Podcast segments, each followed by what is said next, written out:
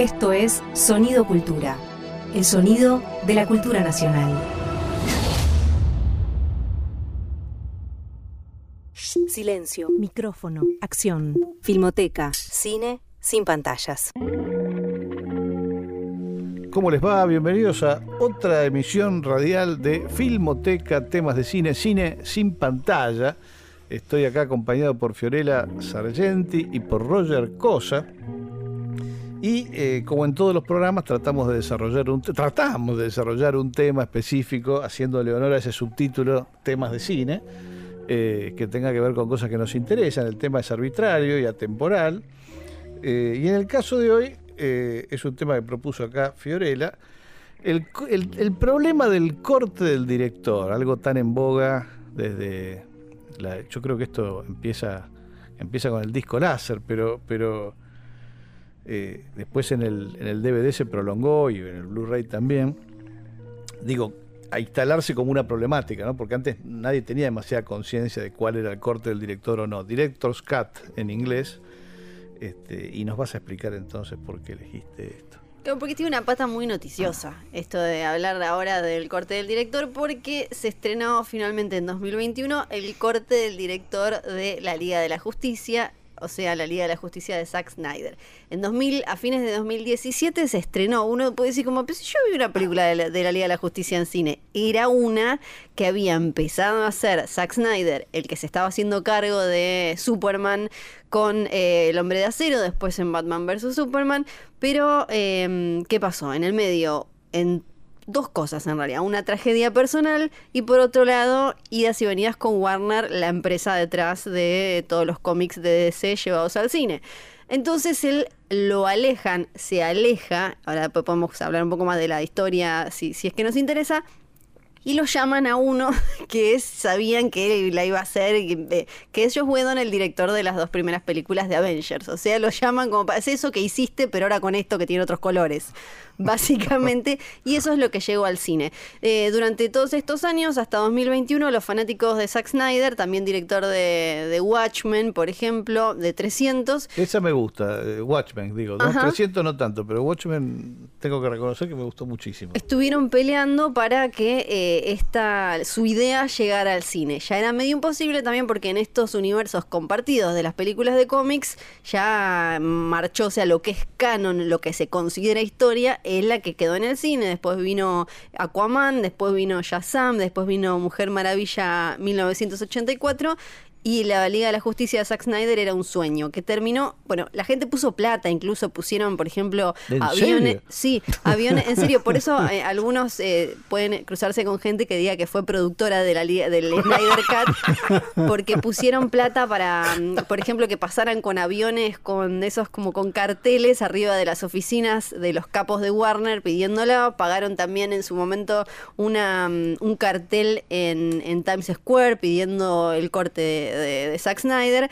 Y ahora lo que tuvimos en 2021 es una especie de película de cuatro horas que también está como separada en episodios, hecho a propósito para que la gente pueda pararlo en algún momento. Y que en realidad es un poco la misma historia con algunos cambios básicos eh, y un epílogo que es muy diferente y él pudo agregar algunas escenas y algunas cosas que habían quedado afuera de esa versión. Ese es como el, término en 2021 para mí de corte del director está ligado sí o sí a Zack Snyder. Ahora, la pregunta sería, ¿es, es, mejor?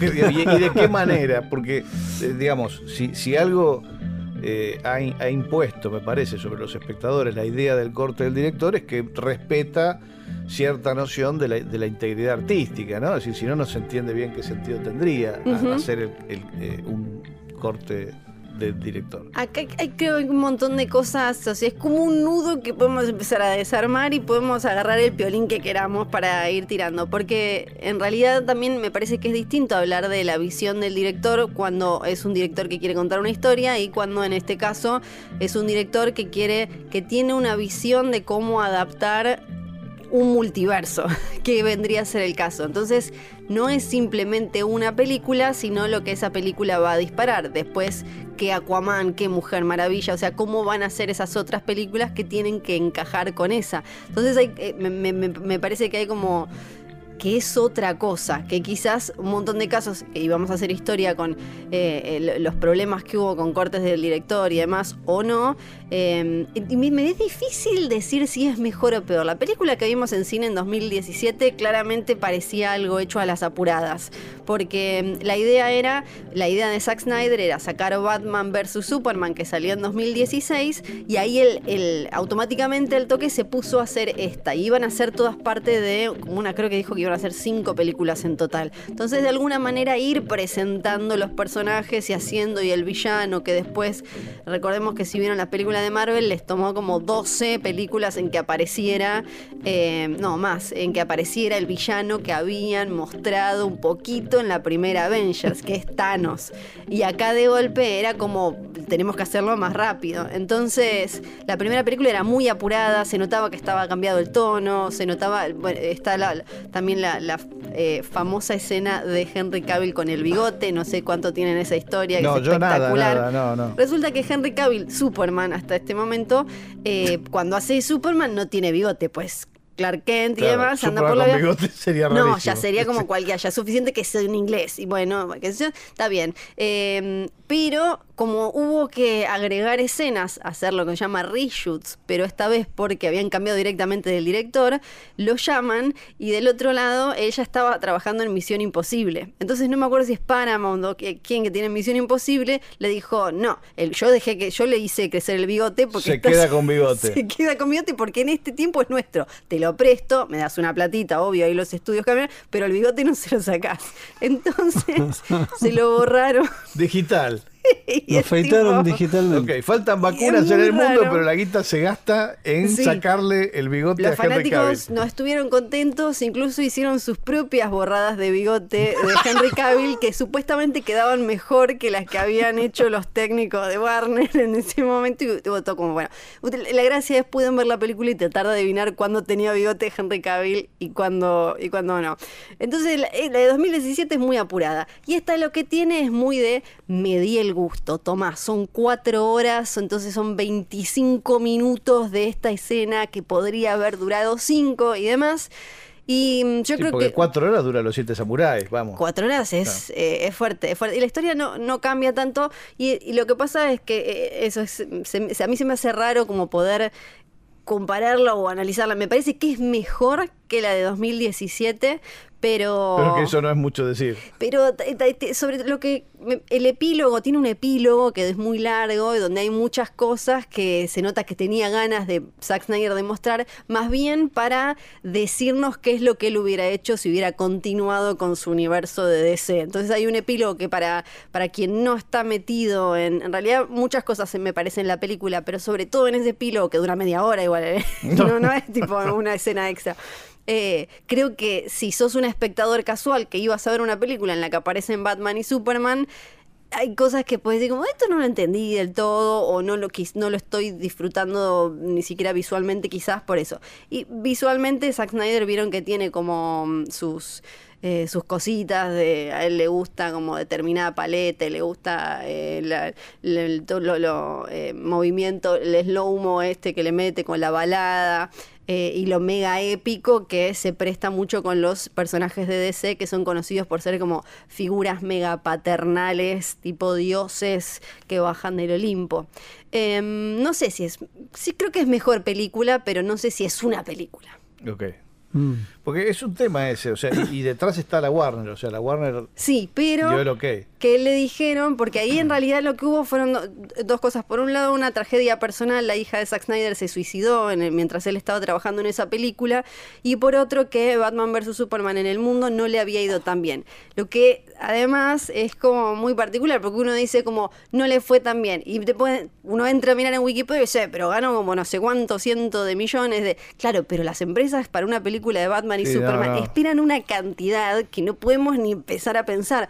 Entonces, Warner en ese momento se había preocupado y, quería como cambiar un poco el, rumbo. Entonces había muchas peleas de qué hacer y por eso también muchas cosas quedaron inconclusas porque estaba él diciendo yo quiero ir para acá y, las empresas, los trajes de Warner diciendo me parece que nosotros queremos ir para allá. Esto es solo, no se, no se va a dar en cines, es una cosa que se, se ve solo en plataformas. Se ve, se alquila en plataformas, sí, y ahora va a salir, eh, sale una versión también en, blanco y negro que le, creo que le puso algo así como dos puntos, la justicia es gris, o no me acuerdo cómo, o algo así. Oh y em, sí, y lo que le dijeron es que, bueno, vos hacela, obviamente los fanáticos estaban esperando para hacer la tendencia, número uno y demás, pero sabe que esto es como un callejón sin salida, que después no va a continuar, porque ahora ellos ya fueron, la Mujer Maravilla fue para otro lado, o sea, eh, el Aquaman que uno ve en esa película no tiene nada que ver con el de la película Aquaman, por ejemplo. Entonces le este dijeron... rollo y ya. Exacto, listo. Teníamos el gusto hasta acá y ahora vamos, cada uno sigue por la suya. Ah, bueno, en, un punto a mí me da gracia porque la, finalmente termina siendo un problema económico de, mega millones de dólares, pero que funciona igual que como funcionaba antes. Es decir, uno es tan bueno como su última película lo era en la taquilla.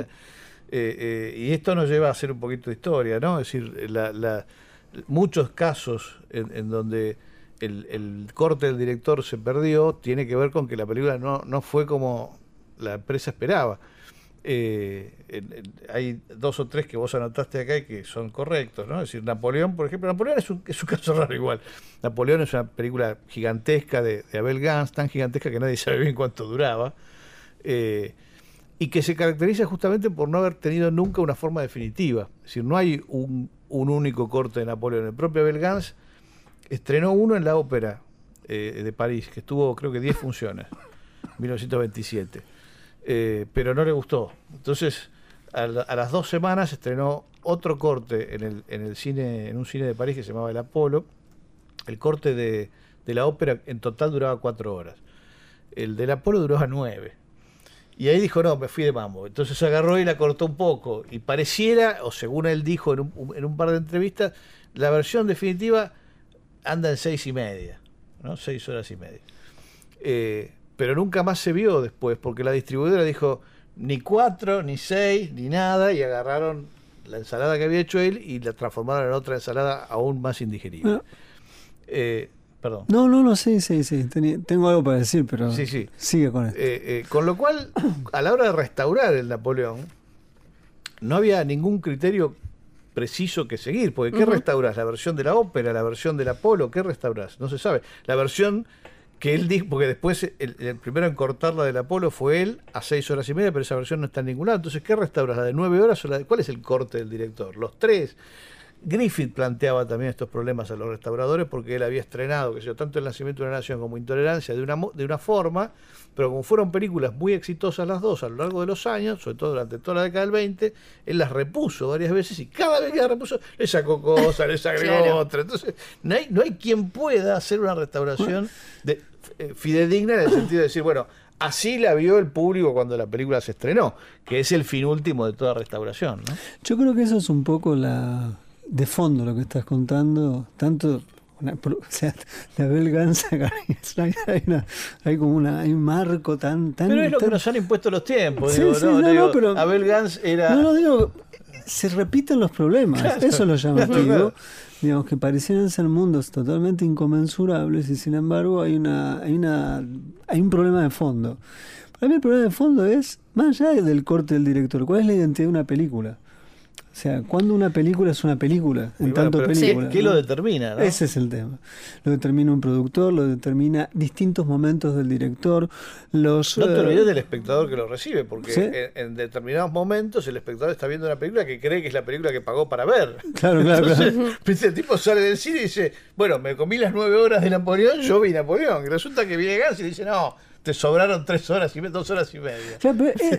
Eh, ese, es, el tema, ¿no? Para mí esa es la... Cuando una película se clausura a sí misma, y dice, digamos, alguien que nace, una vez que nace, nació. Claro. Pero acá es como si hubiera como una, una especie de, de, motivación de Frankenstein. No siempre hay algo más para mejorar, algo más para, para encuadrar esto. Y, y creo que hoy es incluso más problemático, porque es todavía más fácil que los directores eh, vuelvan sobre los materiales porque es más fácil desde el punto de vista material. Entonces, este sería para mí uno de los temas que a mí, cuando vos propusiste el tema, es decir, ¿dónde radica la identidad de una película? O sea, cuando uno dice... Y además, si una película es lo que el director cree que es, porque eso también es. eh, Hay, hay algunos casos Sí. que vos trajiste a colación. los- Hay un ejemplo que es buenísimo de lo que vos tenés acá. Para mí es clarísimo que la película era, era consistente cuando él, cuando no, me refiero a Donnie Darko, cuando vos ves la versión del director cut, el, el corte del director, le falta consistencia, no, no es orgánico. Claro, porque muchas veces lo que pasa es que el director enloqueció de poder, como el chabón en la película de los Simpson rudo, débil rudo, y alguien se la tiene que sacar, y quizás el que se la sacó la salvó. Claro. Y después cuando uno, cuando, eh, si tiene en algún momento la chance de mostrar su versión, dices, ah, ok, por eso alguien se acercó y dijo, y se la quitó como, no sé. Bueno, el problema ahí sería también quién te la quita, ¿no? Porque, Claro, ese es el... eh, sí, sí, sí. eh, ¿Y eso- cuáles son las intenciones? Claro, a mí me contaba Antonio Ripoll, que fue, uno del- si no el más grande, uno de los más grandes montajistas argentinos, que, que Fernando Birri, dicho con todo respeto y cariño, porque hemos sido amigos, todo, eh, no terminaba nunca Los Inundados, no la terminaba. Y no la terminaba, y ya había pasado la fecha de estreno y la fecha que se había comprometido. El tipo seguía cortando, no había manera de. y agregándole cosas y cambiando y cambiando. Y un día Ripoll dijo: Se terminó, y se la sacó, Claro. el- él, el compaginador, y, y la, y la- la cerró, digamos, el montaje lo cerró Ripoll. ¿no? Historia que me confirmó Birri, me dijo que sí, que fue así. Claro, claro. Eh, entonces, está bien, tuve- ahí tuvo la suerte él de que se la compaginó una persona que tenía sintonía con su visión artística y todo. Pero si te la saca Sí. Warner, No, no, no, o sea, claro. ¿qué, qué- Sí. qué hace? Hay algo también muy interesante, me parece, de quién es, eh, quién tiene la, quién decide al final, ¿no? Porque es como, ah, bueno, acá, por ejemplo, en este caso, te, o hoy lo que pasa es que las empresas quieren, para, sobre todo para estas películas que son tent poles, les dicen que son las que tienen que sostener básicamente a toda la empresa y que hacen que después se puedan hacer otras películas, porque si a esta le va mal, se hunde todo el sistema y bla. Es un delirio, ¿eh? Que es un de- pero es delirio. El lugar a donde se ha puesto la industria es un delirio. Claro, pero es así para quienes como no siguen mucho el tema de la industria. Básicamente ahora eh, cada una tiene dos o tres películas muy, muy, muy enormes que si les va mal se les cae todo el sistema, tienen que echar a la cúpula y las otras películas dependen de que a esas, eh, que a esas sean como son como lo... lo, lo- Ahora, lo- es curioso, porque eso que contás. Es volverse a poner, solo que esta vez lo hicieron ellos y no le pueden echar la culpa a los Sí. autores, es volverse a poner en la situación en la que estaban a fines de los 70 cuando Chimino les hizo Heaven's Gate. Sí. A, a él lo acusaron, eh, fueron dos empresas major que tuvieron que participar de la producción de esa película, Las Puertas del Cielo. Eh, Chimino estaba eso, enloquecido, Enloquecido de de poder, poder. con el tema del francotirador, los Oscar y qué sé yo, hizo una película gigantesca. 327, 325 minutos era la- el corte Claro, inicial, un delirio. Gastó cualquier cosa, filmación exteriores complicadísima y qué sé yo. Y eh, en ese momento se lo acusó de que esa, esa película sola había hundido o había contribuido a Ujú. hundir a, a Artistas Unidos y a otra empresa más. Eh, pero ahora lo están haciendo ellos solos sin necesidad de un autor. Sí, sí, porque esa- estas películas son tan caras y además tienen tanta plata puesta en marketing después que les tiene que ir bien porque si no les va bien todo lo otro se, desmo- eh, se- se flaquea. desmorona. Un un poco la me parece que la, la historia del, del cine y su, por lo menos su vínculo eh, con, con lo que son los blockbusters, las grandes películas, es una seguidilla de enloquecer de poder y ubris, ¿no? Es medio como, sí, como, como cuando cayeron los estudios y después vino el, el nuevo Hollywood, era como, bueno, enloquecieron de poder, Cleopatra, estaban como la actriz que faltaba ocho mil días, ellos haciendo como ciento sí, mil, un millón una de cosa extras. cíclica, hay una Todo, cosa claro. cíclica, es Después, después dice como, no, tenemos que hacer otra cosa, más chiquito, a ver, traigan a ver este pibito qué quiere hacer, uy, quiere contar esta historia rara por tres pesos, hagámosla.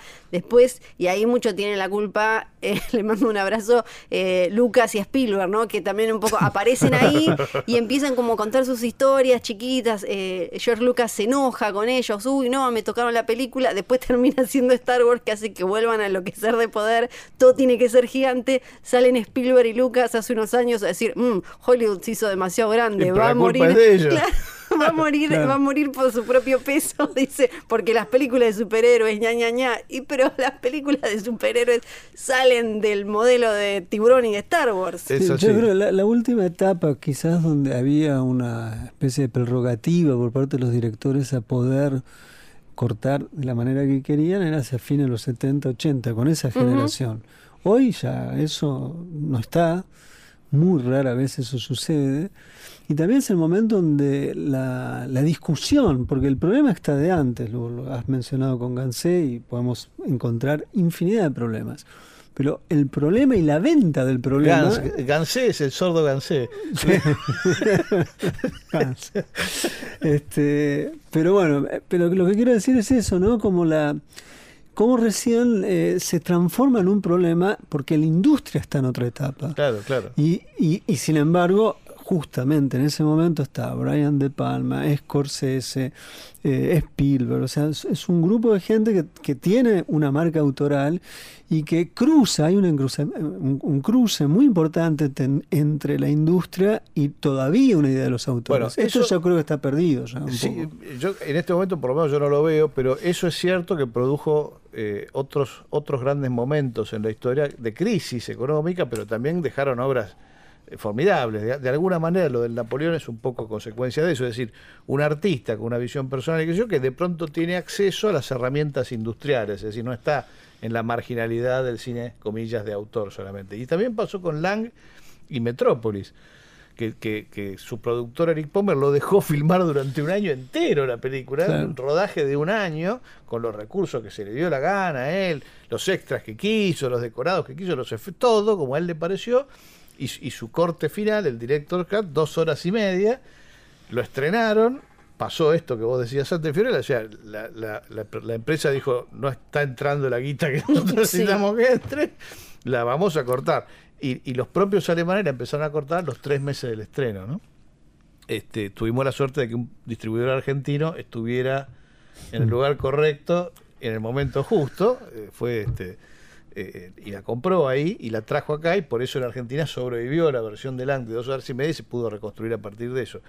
Pero, pero Metrópolis es otro caso así, eh, en donde ni, los propios alemanes se bancaron esa duración, la cortaron a dos horas y después la siguieron cortando con, con, el paso de los años. Luego, eh, ni Lang pudo volver a ver su propio corte. sabe cuál es. Después. nos vamos a ir nosotros a, nuestra, a nuestro primer corte, precisamente evocando evocando Metrópolis. Eh, de una manera muy poco ortodoxa, ¿no? ¿Conocen ustedes el expresionismo dance? Diría Manes. Un grande. en, en 1984, Giorgio Moroder, que había enloquecido de poder por transformarse en uno de los músicos más famosos y populares de su tiempo, Expreso de Medianoche, Fama, Flash Dance, no sé, un montón de películas tenían música de él, se cansó de vender discos, dijo, vio Metrópolis y dijo, esta es la película que yo tengo que musicalizar, puso un montón de guita para recuperar escenas de la película que en ese momento estaban perdidas. Eno Patalas, que era el, es el, máximo este, especialista en esa película y además en el cine alemán mudo, le dio el ok porque esa, la guita de Moroder le permitió acceso a materiales que hasta ese momento él no había podido conseguir y se estrenó la cosa, una de las cosas más raras del cine historiográfico, una reposición más rara de la historia probablemente, que es Metrópolis con música de Giorgio Moroder. ¿no? De, la banda de sonido de Giorgio Moroder para esa versión de Metrópolis vamos a escuchar un tema que seguramente les recordará antiguos noticieros, porque se pasaba en noticieros. Eh, el tema se llama Máquinas.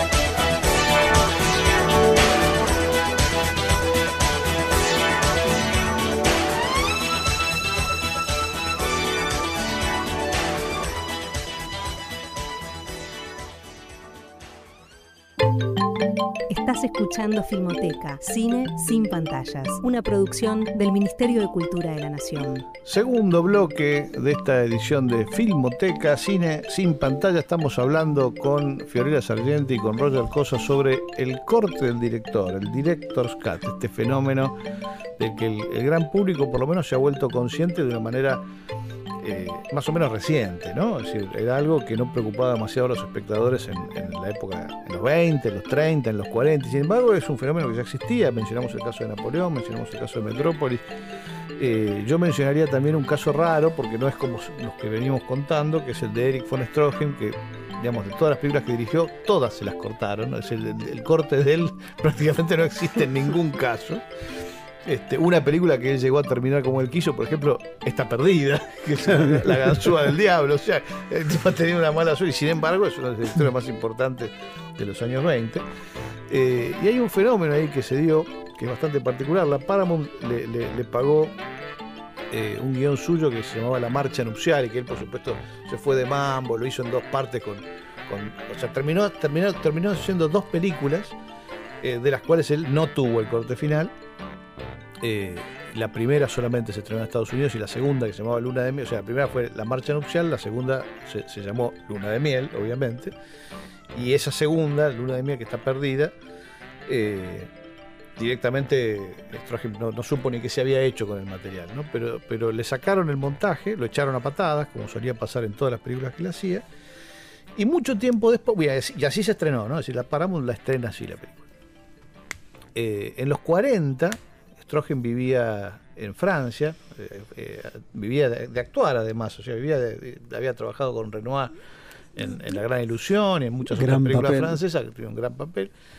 Este, y Henri Langlois, el, el, fundador y director entonces de la, de la, Cinemateca Francesa, la colección más importante de, de, de cine y, la, y, una de las primeras en tomar conciencia de, la importancia de la historia del cine, es decir, para que, que, que, merecía, que era algo que merecía ser conservado, ¿no? Es decir, uno no piensa hoy en día, lo tenemos como asumido, pero en ese momento había que tener esa conciencia, decir, bueno, estas películas de Méliès mejor las guardamos porque alguien las va a querer ver después, bueno. Eh, y aprovechando que Stroheim vivía en Francia, lo, lo, lo, invitó eh, a hacer el montaje que él hubiera querido sobre la copia que la, Cinemateca tenía de la marcha nupcial. Stroheim aceptó y se encerró eh, con un montajista y, y la, la, copia y una moviola y eh, cortó la película a su gusto, como él hubiese eh, entregado la película si la Paramount se lo hubiera permitido.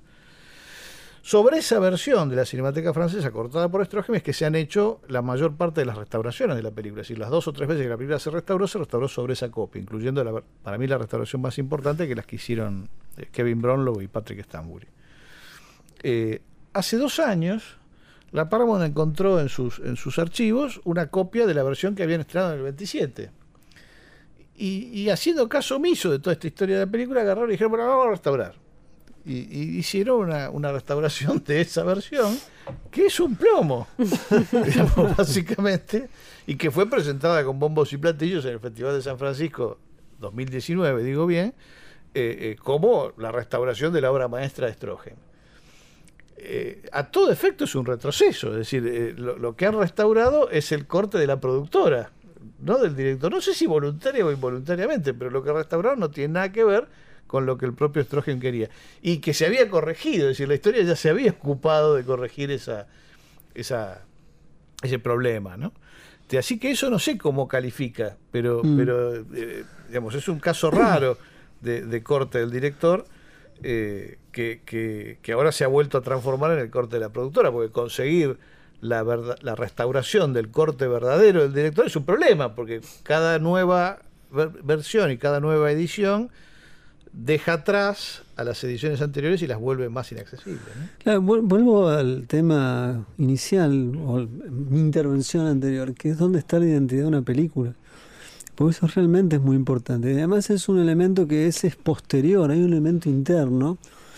Por eso yo creo que gente como Hitchcock, Hawks, Ford, trataban de filmar lo que necesitaban para que no haya, para que justamente después los para cortes. que nadie meta mano. Nadie meta mano. o sea, creo que esa era la, la, la concepción con la, que, con la que pensaban.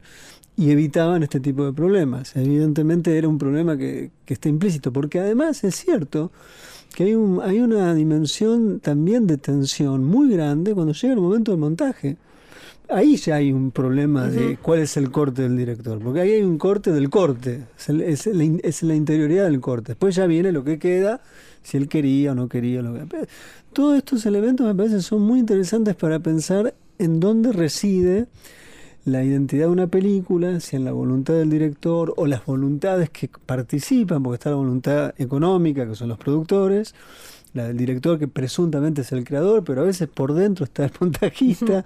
Entonces ahí hay toda una zona muy interesante, al menos para mí. Y en algunos casos la política, también estoy pensando en Stalin. Claro, Y, claro. y octubre, Claro, ¿no? El- meter- El, corte del director te- lo tenía Trotsky. Claro. El corte de Stalin lo obliga a Einstein a, a sacar a Trotsky y queda Trotsky. Hay unas mesas ahí de- donde están todos los revolucionarios reunidos y uno y se ve uno con barbita. Pues, bueno, esa, esa parte no Esa la es, muy pudo cortar. esa es buenísima, ¿no?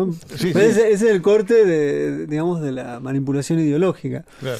Pero es- es- todos estos elementos para mí son interesantes y tenemos casos incluso más raros, ¿no? Yo siempre recuerdo cuando se plantean estos problemas, el caso de la libertad de Lisandro Alonso.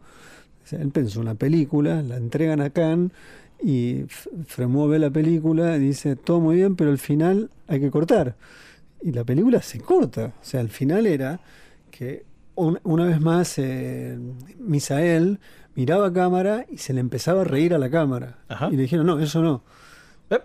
Y cortó eso. Eso es público, no estoy haciendo. corte del Festival de Cannes. Claro. Bueno, eso ya pa- eso pasó en otros casos, ¿o no? Que se presenta una película en un festival y después eh, por algún motivo les parece Claro. que no y se, se cambia algo para la- el Sí, estreno sí. para el para el Cannes gran es eso, público. Cannes, digamos. Cannes es, una, es, Claro. una, es una nueva versión. O sea, está el corte del productor, el corte del festival de. Cannes, el corte del director. Es muy delirante. O sea, lo Ahora, hicieron ¿qué- con, qué cosa? con Terence Malick, lo hicieron.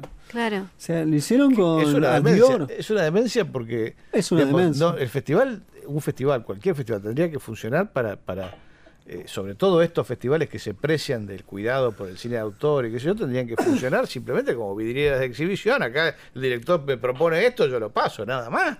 No decirle cómo tiene que hacer la película. Me, me ha pasado, como yo sobreviví a los dos festivales, ¿no? Y me ha pasado más de una oportunidad de ver una película que te traen y que a uno le parece eh, qué lindo sería si lo hubiese hecho de esta otra forma, pero me he cuidado bien de decírselo, o sea, de pronto no se la acepto, pero pero por si no me gusta, pero no le voy a decir que para aceptársela la tiene que hacer así. Bueno, eh, es, es como no, Sí, es, yo- es un delirio. Te- tengo datos de que sucede, incluso en Argentina ha sucedido eso. Bueno, es un disparate. Es un disparate, pero claro es un parece un disparate, disparate. Pero más bien que es un disparate. Pero lo de, lo de Alonso es, es conocido, digamos, no es un tema No, no, no, no. eh, sotoboche que nadie sabe. Sí, sí, sí, no, pero O sea, es algo entra, público. entra dentro de esto de lo que estamos hablando, ¿no? Decir, bueno, y acá entonces, ¿cuál sería el corte? Porque eh, Lisandro aceptó eso en su momento, pero después difundió la otra versión. No, creo que en el. eh, Porque además que hay un- volver a hacer un corte es un no, laburo no, no, bárbaro. es un laburo bárbaro. No, él, entendió- él creo yo, entiendo que él entendió que era mejor lo que le decían y aceptó como propio esa decisión. Pero que eso pasó, pasó. Claro. Y me parece que es muy interesante, porque, digamos, la, la- cómo se, se altera presuntamente la, la identidad nuevamente de la película. Este, la otra que es genial es cuando te arman mal las películas los que la pasan, ¿no? Bueno, yo vi un yo vi Eso- pero eso una- pasa. Sí, pasa, pasa. Eh, yo vi una versión de Jauja que creo que no era ningún corte del director ni nada, que no tenía subtítulos. Y no sé si conocen esa historia. No. Bueno, los periodistas nos muestran las películas antes para que el jueves las comentemos. Y mm, eh, la película está hablada en. Voy a hacer una, una, soy una burra, ahora no me acuerdo exactamente en qué idioma está hablada y no tenía subtítulos. Y la vimos así. Y, y hablaba Vigo Mortensen y nadie entendía. Y todos pensando como debe ser que es para que eh, no, no, no claro. importe la palabra y nos dejemos llevar por la imagen. Hasta que yo estaba sentada bien abajo, escucho una puerta que alguien sale como enojado y era Vigo Mortensen que se había dado cuenta que estábamos viendo la película sin Sin subtítulos. subtítulos. Qué loco. Y entra todo enojado, a paren, paren, pero quedaban 15 minutos. Así que ese es un corte especial que nadie quería. Fue salió como salió sin querer. La vimos. Bueno, yo fui a un showcase en Córdoba a ver una película de ciencia ficción y en un momento todo estaba dado vuelta. Y pasaba y, y estábamos con, el, con, mi- con el Sí. editor del día y dije, che, es extraordinario. está todo de vuelta. Y de pronto vemos el subtítulo arriba. O sea, lo está Habían viendo al revés. mal. Al revés. Era genial. Pero bueno, eso pasa. Bueno, me parece muy interesante también con respecto a algo que dijiste vos, Roger, de eh, el público también, como qué, qué- qué- cuál es el rol del, del público eh, en todo esto, qué hace, cómo acepta, qué película le gusta, Claro. eh, cuál no, qué lectura hace la industria, qué lectura hace el, el director eh, de eso. eh, hoy y antes, ¿no? Ahora, por ejemplo, bueno, ya desde hace un montón con los focus group y esto de que Ah, eso es terrible. nosotros acá no nos damos cuenta, pero si uno vive en Los Ángeles y vos estás dando vueltas eh, por cerca de un cine, de golpe te agarran ahí en la puerta y te dicen, ¿querés venir a ver una película que se estrena, no sé, Joker, por ejemplo, por decir un- eh, una, una popular, pero que también pasó por festivales y demás, y entras y la ves y tenés que llenar un papelito diciendo qué te pareció, y quizás ahí se juega el destino de cuál va a ser la película que después termine viéndose. que eso, eso me sigue pareciendo extraordinario porque es- eso es- viene a ser la, la- la- la supervivencia de una de las cosas más antiguas de la industria del cine, porque eso se hace desde 1915. Claro. Eh, eh, y, y los que mejor lo usaron fueron los cómicos, porque los cómicos estrenaban sus películas de esa manera, sin avisarle a nadie, en un cine que yo en Pasadena, ¿no? Este, y ellos se sentaban entre el público a ver la película. Buster Keaton, Chaplin, digo, eh, Laurel y Hardy, todos los que tenían intervención creativa en lo que hacían, y aprovechaban ese momento porque ahí se daban cuenta realmente si la película funcionaba o no. El, el cómico Pierre Tex decía que el cine cómico no es cómico, el cine es de intención cómica, hay que ver después si la gente efectivamente Claro. se ríe, y ellos usaban ese, esa instancia eh, de la... De la Sneak preview, le decían, ¿no? Claro, la, sneak la- preview, la- el el- exhibición a escondidas, este, para ver si la película funcionaba donde ellos, como ellos querían o no, y siempre, invariablemente, volvían y hacían, hacían cortes, salían a filmar de vuelta. Ah. Ahí hay otro caso de corte del director, eh, eh, Buster Keaton y un corto que se llama El Herrero. Él lo hace de una forma, el corto, lo estrena, la reacción es horrorosa, y él va y filma cinco minutos más y reemplaza la, segunda sí, la segunda mitad del primer acto completa. O sea, descarta Todo. la mitad de la, de, de- de la primera parte de su película para, para en función de lo que de lo que le pasó en el, en el preestreno, ¿no? Ahora, te digo que eso eh, se ha extendido en una versión en, en miniatura, ¿no? Porque no, son, no es que la gente va caminando por la calle, venía a ver la película a ver qué te parece. Sí. Pero los cineastas independientes también hacen eso. O sea, hacen una función con. o el pa- ahora pasan el link a 10, 15 personas para que le den un feedback. Supuestamente ya está casi lista la película. Y según el feedback, vuelven sobre el montaje, lo cual no me parece mal eso, porque ahí se, todavía se está delineando el final de, de lo que va a ser el- realmente el, el estreno de lo que sea, ¿no? Pero es muy interesante, porque nunca sabes que- cuándo empieza y cuándo termina una película. Es, es- es como muy Sí. fuerte. Sí, la, la frontera entre la creación personal, digamos, y la, y la, y la, y la creación típicamente colectiva de fenómeno industrial no, no, se- no, no está nunca clara, ¿no? No está nunca clara. Y por eso son tantos los casos en donde el, el corte del director en el- el- ha, sido, ha quedado comprometido cuando se trata de, de artistas con una visión muy sólida, muy concreta, eh, pero que juegan con las herramientas de la industria, ¿no? Es decir, mencionamos a Gans, mencionamos a, a Lang, el otro caso típico es Orson Welles, Welles, que claro. le- le- lo- lo- Loco, le hicieron ¿no? pelota cada vez que pudieron y, muchos, muchas de las versiones eh, que hoy consideramos definitivas de sus películas o reconstrucciones, como el caso de la que hizo Rosenbaum con Sed de Mal, por ejemplo, él no las vio. O sea, él vio lo que la productora había hecho con su película y, y en el caso ese dejó un memorándum increíble, que es increíble. Ahí, ahí es cuando uno se da cuenta que el tipo está muchos planos por arriba de cualquiera, ¿no? Es decir, ve la película una sola vez y escribe un texto de 28 páginas Sí, sí, sí. diciendo en, en qué, en qué lugar hay que modificar la película para que quede aceptable, para que se acerque más o menos a una idea del cine, ¿no? Y sobre eso Rosenbaum después se ocupa de reconstruir la, la- la versión que hoy conocemos como, como la más cercana a la intención de él. Pero en otros casos la productora ya, ya había tirado el material y entonces ese directo cut es imposible. Por ejemplo, Soberbia, ¿no? Magnificent Ambersons, la segunda película de él. Hay que agradecer que no le hayan tocado el Ciudadano Sí. que a esa altura él tenía plenos poderes, que yo, y no se la pudieron tocar. Pero donde, donde él se vino a Brasil por el tema de la guerra, ¿no? Para hacer el, el- el- el documental It's All True en, en- en Brasil, eh, por pedido de Rockefeller, para asegurar las- las- los lazos culturales amistosos entre, entre Brasil y Estados Unidos y qué sé yo, y además le pidió que viniera, bueno, vino a la Argentina, fue a Uruguay, hizo todo, hizo de embajador de, la- de la buena vecindad, ¿no? Aprovechando que estaba distraído con eso, la RKO agarró, Soberby, se la rompió Taca, toda. taca, taca, taca. Claro, todo el final se lo hicieron otra vez. eh, y él no tuvo, no, digamos, a él, a él le mandaron una copia de la, de la versión como él la quería, eh, en 16 milímetros, para que la pudiera ver en Brasil. Que yo siempre digo los brasileños tienen que buscar en los hoteles en donde estuvo, en donde estuvo parando Orson Welles, porque esa copia en algún lado está. Eh, y él dio el ok. Y, y después se le ha y dijeron, no, sí, no, pero esto así, hicieron la, la- la privada sin avisar, eh, tuvo unas reacciones, digamos, malas porque la película se vuelve muy deprimente al final. Y entonces le cortaron, o sea, la, los últimos, la última media hora no tiene absolutamente ninguna relación con lo que... Y uno ve la película terminada y se da cuenta Sí, pero que eso que aparece al final Eh, En esta relación eh, en general como va- vampírica entre industria y geniecillos y la industria diciéndole sí, venía a jugar, pero no juegues tanto, sí, sé vos, pero no seas tanto. Orson Welles es el que tuvo la relación más tóxica para ustedes, el que la pasó como peor y lo explotaron más, pero sí, pero no, pero... ¿O quién? Orson Welles la pasó mal, Stroheim yo creo que es el que la pasó peor que todos, pero porque él también era un tipo incontenible. O sea, a él le decían, eh, bueno, ahora, o sea, ya te portaste mal una vez, te echamos a patadas. Ahora te reconocemos tu genio, no sé qué, acá tenés para hacer esta película. Bueno, dice, entonces la voy a, o sea, la voy a hacer de ocho horas. Y dice, no, tiene que durar dos. Eh, no, es ocho horas o nada, no sé qué, lo echan a patadas.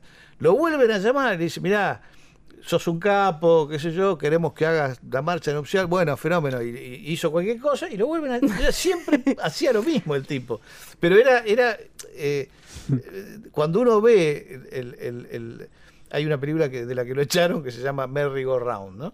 que la termina un director del montón, Rupert Julian, que está, bien, está muy bien olvidado ese director. Este, los, dos, los dos primeros, los 20 primeros minutos son de Stroheim. Claro. Y el resto es del otro tipo. Y vos ves la película Bueno, y ahí pero- entendés por qué, el, eh, eh, por un lado, por qué la apreciación y la persistencia de los productores, si quieren en el error, de meter a un tipo que te hacía un quilombo bárbaro todo el tiempo, pero la diferencia plástica es tan extraordinaria, digamos, y la, la- la manera de componer un personaje y los detalles y todo está tan cuidado y tan bien hecho que, que se destaca. El resto es realmente otra película. Ahora, de todas maneras, es lo que es sorprendente. Digo esto porque no es tan abstracta la visión, la visión del artista, ¿no? No, Es pero decir, ahí- se pero- nota y produce cosas. Pero ahí se nota en tanto que son, digamos, son dos, eh, hay dos materias conformadas por dos directores. Pero en el caso de, de Wells, o sea, cuando vos ves las películas de Wells, a pesar de que no es lo que él habrá concebido, vos ves la película y sigue siendo extraordinario. Eso es para mí lo extraordinario. sí. Porque está impregnado. O sea, no sé, yo te soy sincero, quizás voy a decir una cosa y te enojes conmigo. Yo prefiero el cuarto mandamiento, soberbia o The Magnificent Amberson, como le queramos llamar, que el ciudadano. Para mí es una película única, extraordinaria. Este, Yo creo que hubiera sido, eh, Claro. eh, pero, pero Yo no, estoy yo tan siento- seguro de que yo sea. siento eso, ¿eh? cada vez Sí, que la pues. veo digo, no puede ser que esto exista. Y este y sin embargo sé- muy bien que ha sido no solamente cortada, le han hecho de todo a esa película.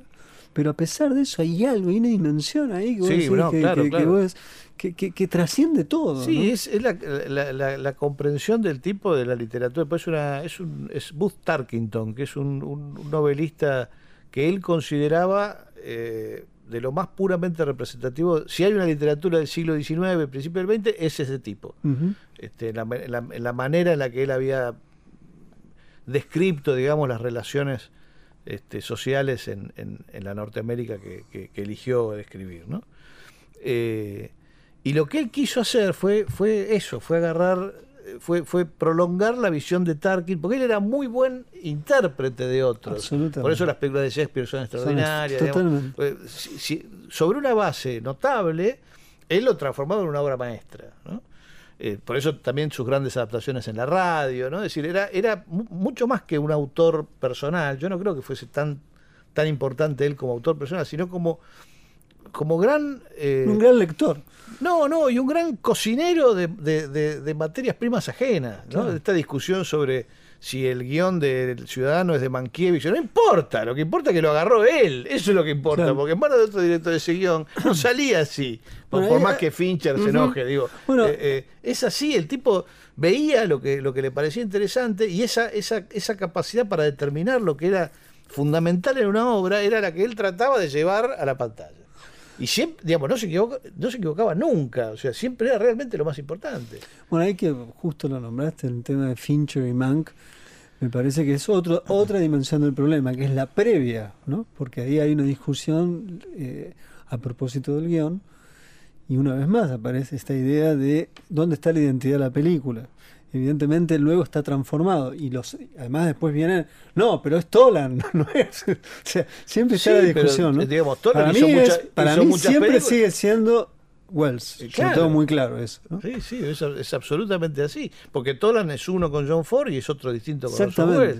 O sea, que No, decide, pero viste que siempre es quién decide la- al final. Los odiadores de Wells, que los hay, Sí, es una cosa muy llamativa para mí. Odiar a Wells que estar, no sé, no, no voy a dar nombres, ni me parece que es una cosa muy delirante. Pero siempre aparece esa discusión. No, no, la si no hubiera estado Tolan, no hubiera sido la película. Si no hubiera estado Mankiewicz, no. Es un poco la lectura que hace Fincher. A mí es una lectura francamente errónea. Eh, es una- Es, es la versión de la. De las eh, Es de. Pauline Kael. De- es- es la versión es- Pauline Kael. Mank, la, la película de Netflix que, que, es- que está nominada al Oscar y demás.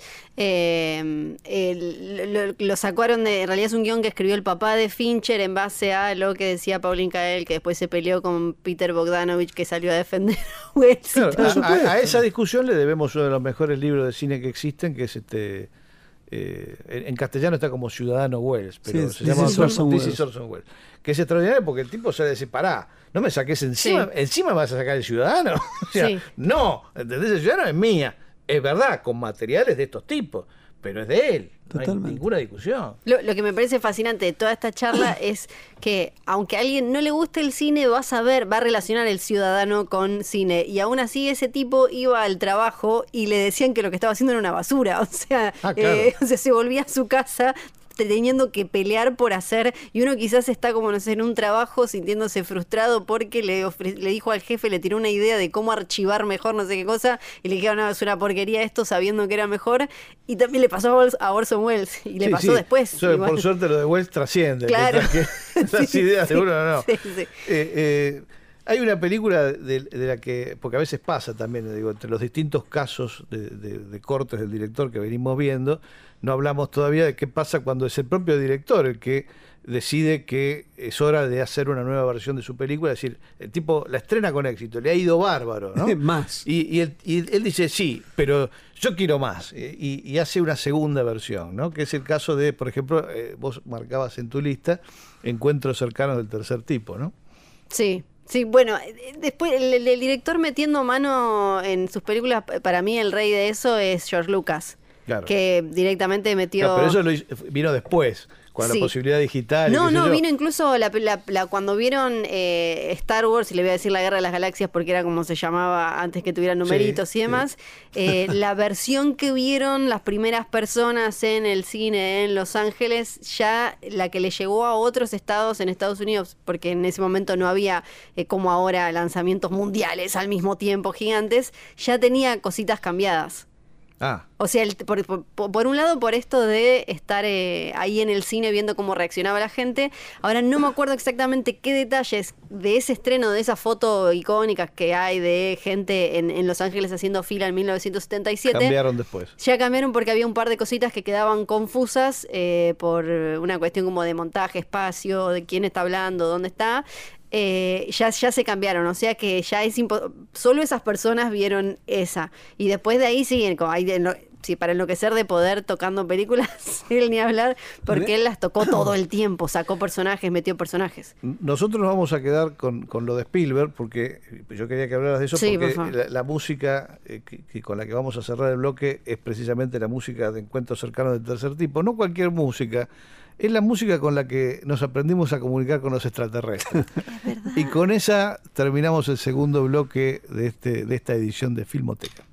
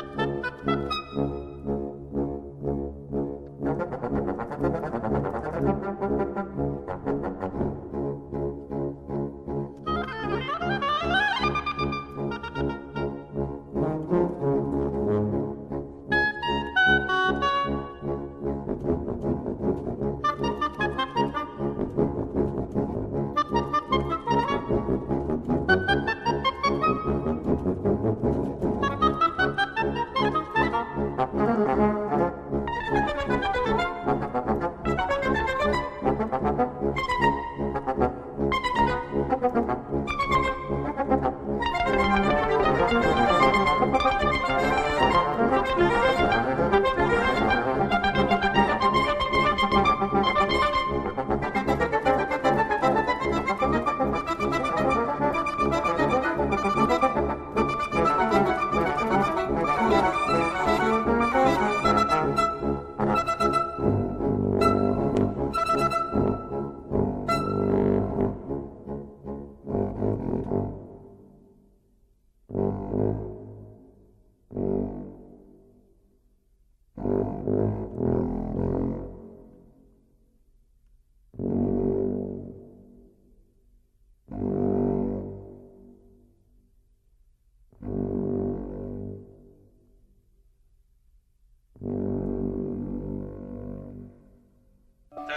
Fernando Martín Tres, Peña, dos. Roger Cosa y Fiorella Sargenti Sí. protagonizan Filmoteca, No sé si- Sí, sí, lo voy a poner acá. cine sin pantalla. Seguimos con esta emisión de Filmoteca dedicada a el corte del director, Director's Cut. Y en busca de una opinión más vinculada con lo profesional, con lo, con lo actual además, con, con alguien que está eh, eh, produciendo en este mismísimo momento, eh, acá a Fiorella se le ocurrió que podíamos entrevistar a un viejo amigo de la casa, que es Axel Kuchevaski, y lo tenemos desde al otro lado de las Américas, ahí en Los Ángeles, a Kuchevaski. ¿Qué dice Axel? ¿Cómo les va? ¿Todo bien? ¿Todo bien usted? Muy bien, feliz de escucharlos. Bueno, eh, es, es un poco... eh, yo decía amigo de la casa porque eh, eh, creo que con Axel, digo, si bien vos la conocés a Fiorella desde hace muchísimos años también, pero creo que yo tengo el récord en esta mesa porque Sí. te he visto llegar de pantalón corto a ver películas al club de cine que mencionaste muy amablemente el otro día. eh, Como corresponde, como Al- corresponde. al, al, al- O sea, en alusión al rescate de la película de Vieira. igual eh, quiero, quiero decir algo. es- como no sos muchísimo más grande que yo, tampoco es que voy a habías estrenado los largos muchísimo antes, digo, no, no digo. Soy un poco más grande y en todo caso empecé bastante joven, pero bueno, eh, eh, yo, yo, yo recuerdo, yo recuerdo haberte visto de niño. Eh, y sí, sí, sí, sí, sí, sí. Lo, Nosotros nos conocemos de 1985 o antes. Sí, este, lo, lo, que me, lo que me dificulta es tenerte el respeto que te tiene otra gente. Este, como, como bien, como bien sabes. Pero bueno, la, es el problema que tengo con toda la gente que me conoce mucho, ya, ya no pretendo respeto. Claro. Entonces, bueno, la, la, la, primera pregunta que me parece que, que, surge a partir de lo que venimos hablando en bloques anteriores es, es eh, un poco esto, ¿no? Es decir, si vos en tu, en tu experiencia profesional como productor ya eh, te has encontrado con, un, con algún caso en donde, bueno, el, el, creador o la, persona convocada como creadora este, enloquezca eh, y amerite la intervención tuya para, para bueno, ponerlo en su lugar. Vamos a decirlo amablemente. Un correctivo, el correctivo de tu Claro, claro. lo que pasa es que en, el cine argentino, que es donde, y el español, que es donde yo más laburé, hay un acuerdo tácito. Hay un acuerdo tácito que a veces está en el contrato, pero muchas veces tácito acerca de, de quién es el corte final. ¿Viste? Digo, ¿qué es? O, es del director o es consensuado. Nunca, nunca llega a ese lugar de arbitrariedad donde, em, donde, como pasa en el sistema norteamericano, donde los directores son contratados, donde vos tenés la última palabra. Incluso en películas argentinas donde el director fue contratado, tampoco tratás de jugar ese juego. Es bastante antipático. Eh, ¿Viste? Y realmente cuando vas a buscar a alguien es porque te gusta su forma de contar, su sentido de la puesta en escena, su capacidad profesional, viste, no, no es como en la vieja tradición de los estudios, bueno, sabes esto, hasta los años 50 lo más común es que los directores no participaban del montaje. No, son empleados, claro. Eran empleados, realmente no participaban del montaje. Marcaban las tomas que estaban bien y después les traían la película armada. Eso ha dado muchas obras maestras, ojo, ¿eh? muchas películas están buenísimas fueron armadas con ese sistema. Pero en nuestra generación, sobre todo en Argentina, donde, donde donde usamos el concepto del derecho de autor europeo, lo, el droit d'auteur de los franceses, eh, se le reconoce al, director ese lugar de narrador y en realidad nunca chocas. He tenido, he lidiado con eh, directores que se toman décadas para hacer un montaje. No alguien que eh, hiciese una película completamente diferente a la que habíamos acordado. O sea, y cuando me pasó eso con un director que veía que no iba para ningún lugar, eh, fue un che, me parece que esto no va a andar antes del rodaje. Ah, ok. Pero, eh, algo así te pasó, digamos. Sí, sí, sí. Con, un director francés, de hecho, me pasó. Ella decía que era, no, esto, va a ser, esto, esto va a ser remontable y se puso tan tensa la cosa que al final fue, bueno, listo, hagámosla distinto, gracias.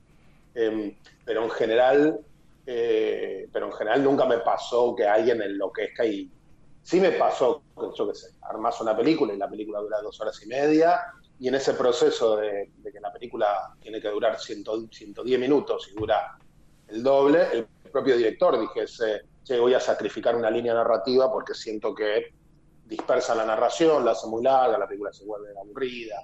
Pero nunca, nunca, me, nunca me pasó esto. Igual también hay mucho mito alrededor de de cómo funcionan los norteamericanos, de cómo es la idea del corte final en Estados Unidos.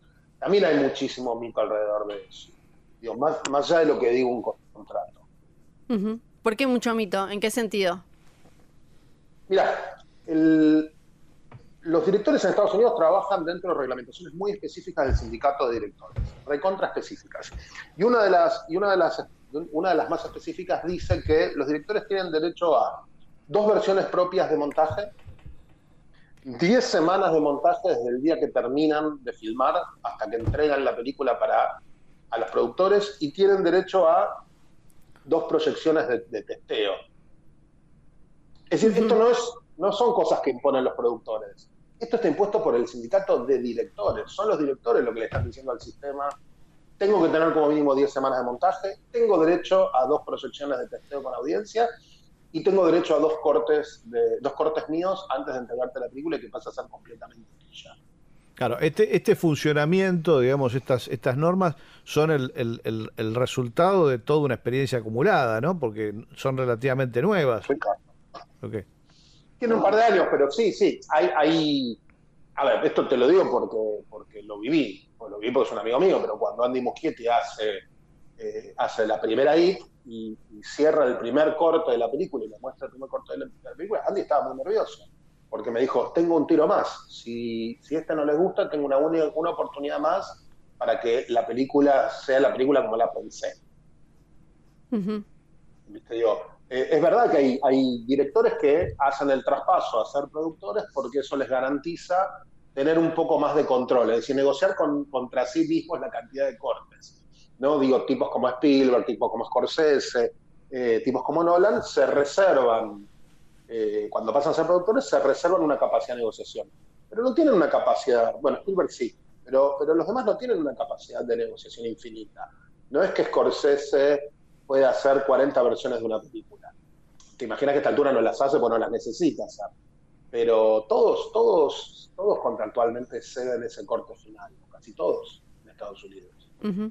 Y hace un rato hablábamos de, la, identidad de una película y dónde empieza, dónde termina, quién es el que termina de darle forma. Después también el, rol del público cuando acepta o no el corteo del estudio o del director, en casos en los que la, gente le terminó gustando más eh, uno que otro. ¿Vos eh, dónde te parás con respecto a eso? Yo creo que hay un problema desde el principio que no tiene que ver con la concepción del autor sino con la idea de que el cine, las películas funcionan como una analogía de la literatura. ¿Viste? Y es como, para mí eso es como una comparación entre bananas y elefantes. Ya ni siquiera son dos frutas. ¿Viste? Digo, eh, ni dos animales, son dos cosas. Eh, la, si uno tuviese que hacer una comparación más justa entre una película y, y la literatura, tendrías que comparar una película con el libro, con el libro objeto. El libro objeto incluye al diseñador gráfico, al tipo que consigue el papel, el que compra los insumos como la tinta, al, que la distribuye, al que hace la ilustración de la portada, no a la obra literaria solamente. Cuando pensás en el libro, intervienen un montón de factores. Claro que viene un editor y le dice al autor, che, estamos excedidos dos pliegos. En la vida real pasa así. No digo, la vida real, la, la vida real la creación está plagada de, si querés, limitaciones re concretas. ¿Viste? Entonces, cuando nos volvemos locos tratando de pensar cómo hubiese sido una película si no hubiese habido un productor, o cómo hubiese sido una película si hubiese habido otras condiciones de rodaje. La película que estamos viendo es la película que es. Para mí es como, ¿qué crees? Es como, yo qué sé, me hace acordar el, sketch de matrimonios algo más, de Groncho y la Dama, cuando Hugo Arana empezaba a contar todas las minas que, con las que se podía haber casado, pero no se casó. Y decía, oh, la ves, uh, viste. Me, costó, me costó entender para dónde venía la analogía, pero llegué, llegué. Estoy, estoy cruzando, estoy cruzando la 9 de junio y Córdoba todavía. Estuvo bien. Yo, te, salto de, Robert Bresson a, a Hugo Moser así, ¿viste? Claro, claro, es verdad. Claro, pero, pero, pero creo que hay algo de eso, ¿viste? Lamentarnos por la película que no fue. Mira, yo qué sé cómo hubiese sido Casablanca sin Hal Wallis o incluso sin Don Siegel como montajista. Yo qué sé, la película que hay es la que es. Em, me, parece, digo, hay, hay, un punto en el revés. Creo que ustedes lo decían antes. Hay una cosa de regodearse en las 40 versiones de Blade Runner, las 38 versiones de Apocalipsis Now, o George Lucas decidiendo que mejor poner unos efectos digitales horribles antes de dejar los originales en Star Wars. Digo, es, es como no poder, es como, ¿sabes qué? Es como, deberían ser como las divorciadas que se tatúan soltar. Sí. Les divorciades, les divorciades que se tatúan soltar, sí. Les divorciades que se tatúan soltar, porque, viste, digo, hay un lugar donde la, la película refleja su contexto, el contexto de las personas, el contexto general de las cosas, Está bien, está bien, pero vos sabés, digamos, vos estás, vos laburás en, un, en, un, en una zona específica de la, de la creación cinematográfica que siempre, tanto acá en Argentina como me imagino allá, eh, tiene un contacto estrecho con lo que llamamos industria, ¿no? Es decir, vos sabés perfectamente que, existe, un cine por fuera en donde por ahí el, autor, aunque sin las herramientas industriales, eh, se puede hacer más el loco. Pero, eh, el, claro, pero la definición. hablamos, hablamos eh, en, en la mayoría de los ejemplos que dimos justamente de las crisis que se han producido en la historia porque la, industria ha aceptado, supongo que por cuestiones de, autorrenovación o de, supervivencia o de originalidad o de lo que fuera, ciertos talentos, viste, Strogen, Wells, Fritz Lang, digamos, esos tipos, este, con la, con la con la dificultad después de contenerlos, ¿no? Eh, y las obras que, esta gente produce son singulares porque son tipos con una visión muy personal, pero al mismo tiempo con recursos, eh, en algunos casos infinitos, para poder hacer lo que quieren. No, no, no, no todos los autores sabemos son iguales. todos esos casos son problemáticos para el sistema en las películas en las que empezaron a hacer número, alguien empezó a hacer números y dijo no recuperamos la plata. No, digo, me, parece que me parece que es, me parece, digo, sobre todo si pensamos en, en Grill de von Stroheim o, digo, cuando, vas en esa dirección, de hecho ese, ese debe ser históricamente el primer gran caso de de, ver a, Talberg tomando las riendas, en ese momento era Universal. ¿no? Bueno, antes, eh, antes lo tenés a Talberg echándolo patadas a Strogen justamente del montaje de Esposas Imprudentes porque se había gastado ya no sé cuánta plata. o sea, pero después lo vuelve a llamar, eso lo mencionábamos también acá, ¿no? Es decir, Talberg lo raja, pero le dice, bueno, Eric, a ver, vamos de vuelta. Y, y, y sabe con qué tiene que lidiar, ¿no? Eh, pero, pero eso, porque hay qué? Porque hay, hay algo que interesa en ese tipo. En, mí me parece que en ese sentido, viste, como era la formación de un sistema industrializado, realmente ese momento en el que se plantearon este es el corte, digo, y, no por nada pasa en Universal, donde, como bien decía John Ford, eh, me contrataron como director porque era el que gritaba más fuerte. Sí. ¿no? había, había, realmente, compararlo con, compararlo con, con la fábrica de Ford es natural y lógico, porque ese era el objetivo en ese momento.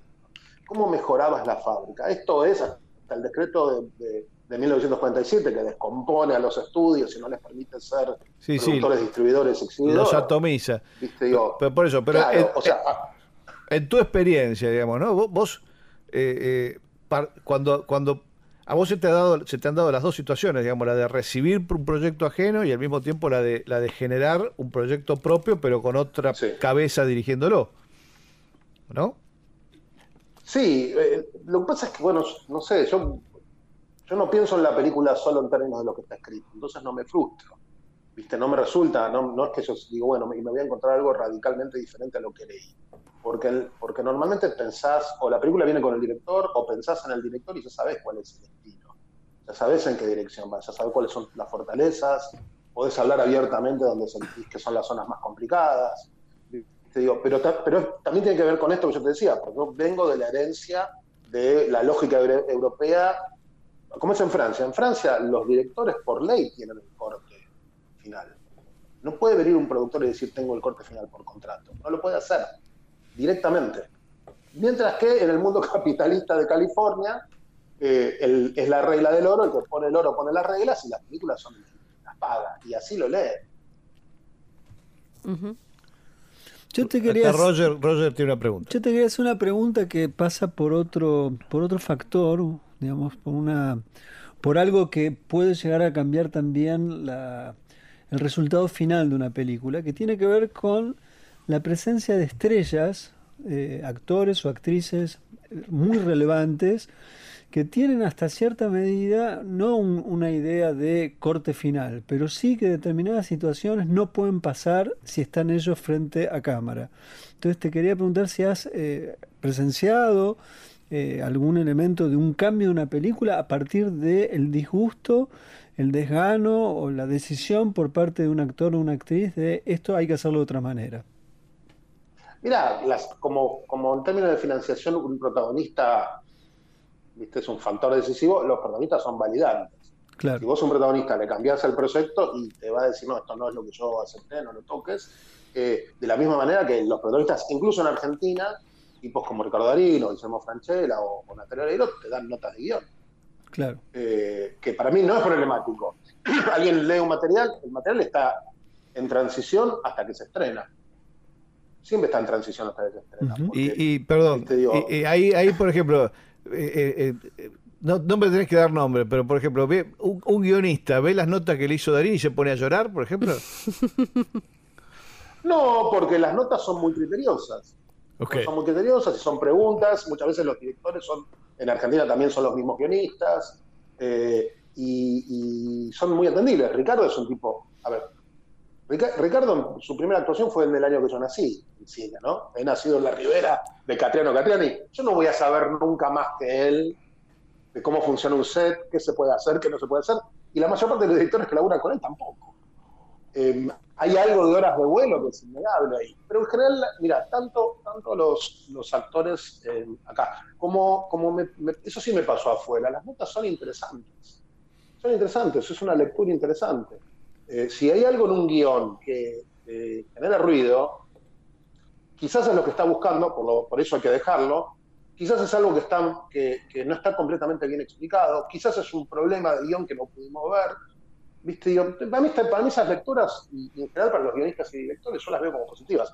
Pero también te digo, alguien que tiene la capacidad de tener, no tiene un corte final, pero cierta capacidad de, cuestionar un, de, cuestionar el resultado final es cuando está adaptado, cuando adaptás una novela y el dueño de la novela, el, el autor de la novela, es alguien de mucho peso.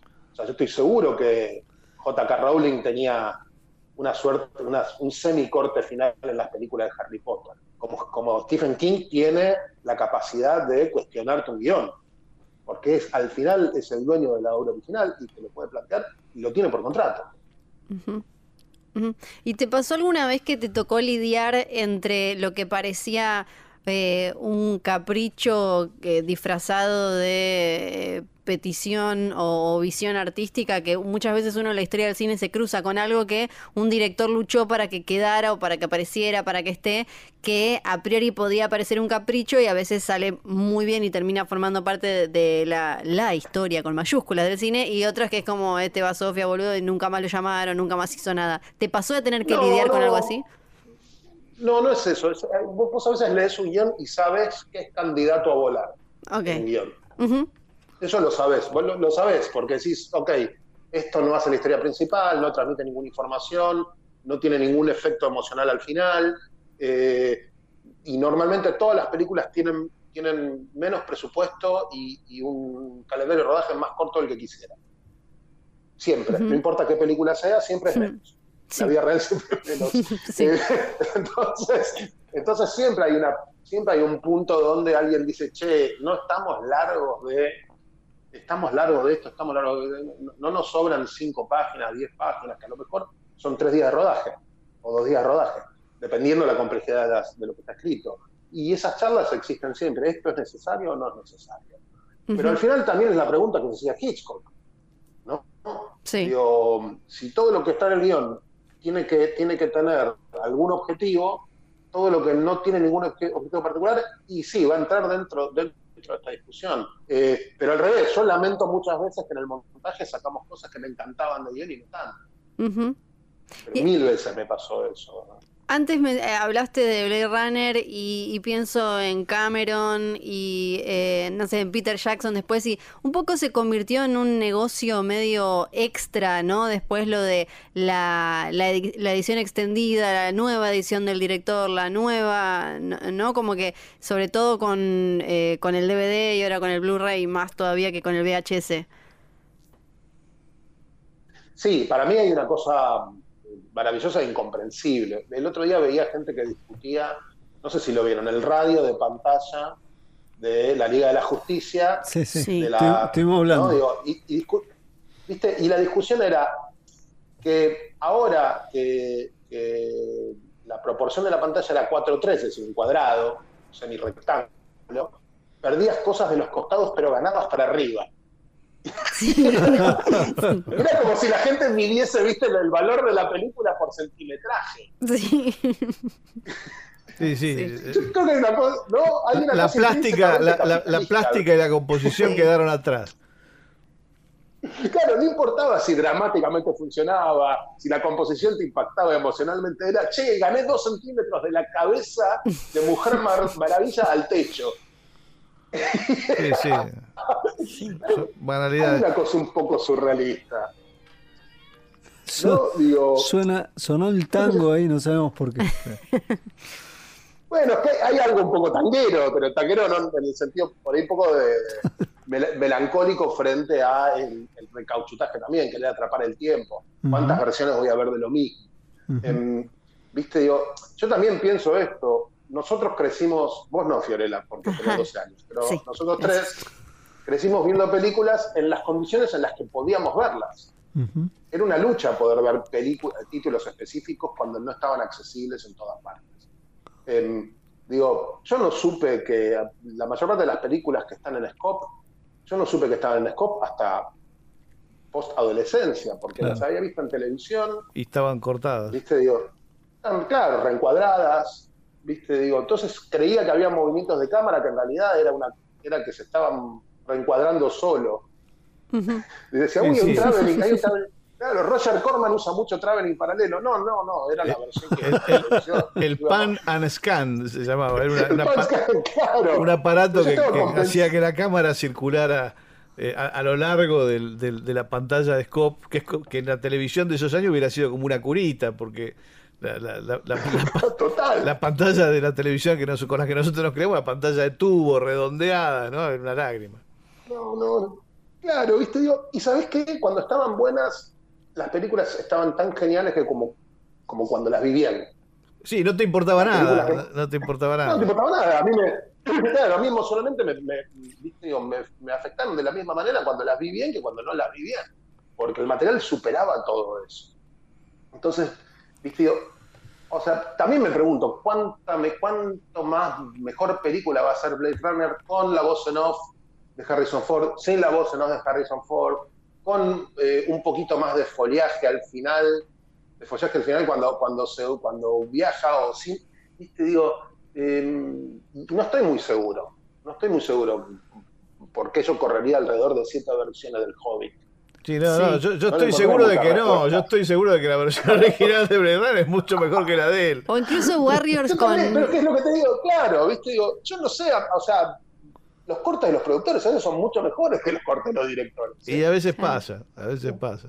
Claro, viste, digo, y al final hay una cuestión, costo, no costo-beneficio, pero uso, uso del tiempo eh, del tiempo escaso. Como eventualmente todos nos vamos a morir, yo voy a, poder, voy a ver todo lo que pueda, que no necesariamente va a ser todo lo que quiera. No sé si quiero ver siete versiones de, de, del hobby porque me estoy perdiendo ver otras cosas que me muero por ver. Del Hobbit, para No, aparte, eh, hay, una. Hay, son, me parece que son muy pocos los talentos en la historia del cine que, eh, podían, digamos, eh, eludir, digamos, a partir de la, estatura que tenían en, sus respectivas industrias, los controles de producción y realmente hacer un uso virtuoso de ellos. El único nombre que se me ocurre ahora es Kurosawa que, sin importar, digamos, lo que el tipo demorase, bueno, vamos a esperar que venga, que baje la niebla sobre el monte Fuji, porque va a ser mejor. Y, es verdad, ¿no? Eh, pero y se sentaban a esperar. Y se sentaban todos a esperar porque el sensei había dicho eso y el atojo estaban todos agarrados en la cabeza. Pero eh, son muy pocos los casos de tipos que realmente eh, sin esas restricciones, ¿no? Otro podría haber sido Orson Welles, pero nunca lo sabremos, salvo por el ciudadano, este, que realmente hubieran sacado provecho de esas herramientas este, sin, sin ningún tipo de control, ¿no? Eh, eh, increíblemente. Hay, un, hay un Fellini que, enloquecía a los productores. El Fellini de Roma los enloquecía. Yo conozco historias porque conozco al, hijo del productor de, esa película que me dijo, no, los ponía, los ponía locos, hizo les hizo construir media ciudad eh, y hizo un plano larguísimo, estuvo dos días eh, y nunca están, no, hay cachitos en la película. Claro, ahora, ahora, ahora, Fellini llega a eso, pero ese es el Fellini que también hizo la Dolce Vita, que hizo ocho y medio, que con las restricciones de, un productor insensible no las hubiera podido hacer, ¿no?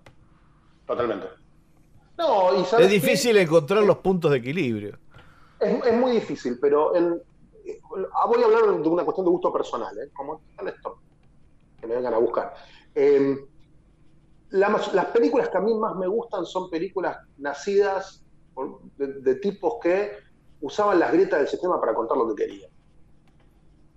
No, digo, el cine que a mí más me gusta es eso. Incluso, incluso las películas de Unión en México, ¿no? Incluso, o sea, Sam Fuller, los directores que a mí más me gustan, y, en general se escabullían entre, se escabullían. Le daban al productor la película que quería y abajo de eso había otra cosa. Había otra película muy diferente. Em, y esos tipos no tenían, ninguno tenía corte final, ninguno tenía una decisión última. ¿Viste? no, no el, Buñuel, el mexicano, digo. no, pero te cumplían, te cumplían un par de pautas que les permitía eh, jugar de ganadores, ¿no? Es decir, bueno, eh, eh, me diste 20 días para filmar, te la entrego en 18, ese tipo de pues cosas. claro.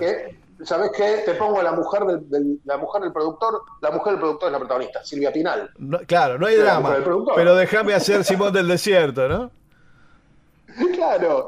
Viste, digo, eh, cuando, vos mirás, a, ver, para mí una, cosa que me encanta de Shock Corridor, de la película de Fuller, em, que es no tenían, no tenían mucha guita. Entonces la película se llama Shock Corridor, el pasillo del shock. Bueno, tiene otro título, ¿Cómo, le pusieron? Delirio de pasiones. Eh, delirio de pasiones. Em, viste, digo, entonces agarraron a, un tipo que se llamaba Eugene Lurie, que era un director de arte, que también dirigió un par de películas, y como no tenían mucha plata, lo que hicieron fue una falsa perspectiva. Todo ese pasillo del título es una foto que se va achicando, pero tiene tres metros. Entonces, en el fondo, al final, para generar la sensación de perspectiva, metieron enanos. Bueno, entonces, que, es una cosa que Murnau ya había hecho también. Murnau sí, sí, sí, el amanecer. Sunrise, claro, el amanecer. Eh, pero que, que, creo que no sé si Luri no, fue parte, o sea, me tengo que buscar eso. Pero bueno, la, la cuestión es que estos tipos hacían todo eso para entregar la película a tiempo, porque si entregaban la película a tiempo, eso les permitía hacer la película que querían. Claro. Claro, los, ponía, de, los ponía de ganadores. Claro, los ponía de ganadores. Los tipos tienen una gran libertad que nadie lee hoy como libertad, porque no está, porque no tiene tanta Se nos cortó. Bueno, pero se nos cortó. Se, fue un momento el sonido. Te perdimos un momento, Axel. Igual ya, estábamos, ¿eh? ya estábamos cerca de, despedirte porque estamos cumpliendo la media hora. Eh, che, mil gracias por el, por el tiempo que nos has dado. Eh, y nos vamos a, despedir, a ir al corte. Eh, te preparamos un tema de Bob Dylan en, homenaje a todas las veces que a Peckinpah le complicaron la vida a los productores. genial, genial. Abrazo, Axel. Un abrazo. Muchas gracias. Un placer como siempre, chicos. Gracias. Chau, chau.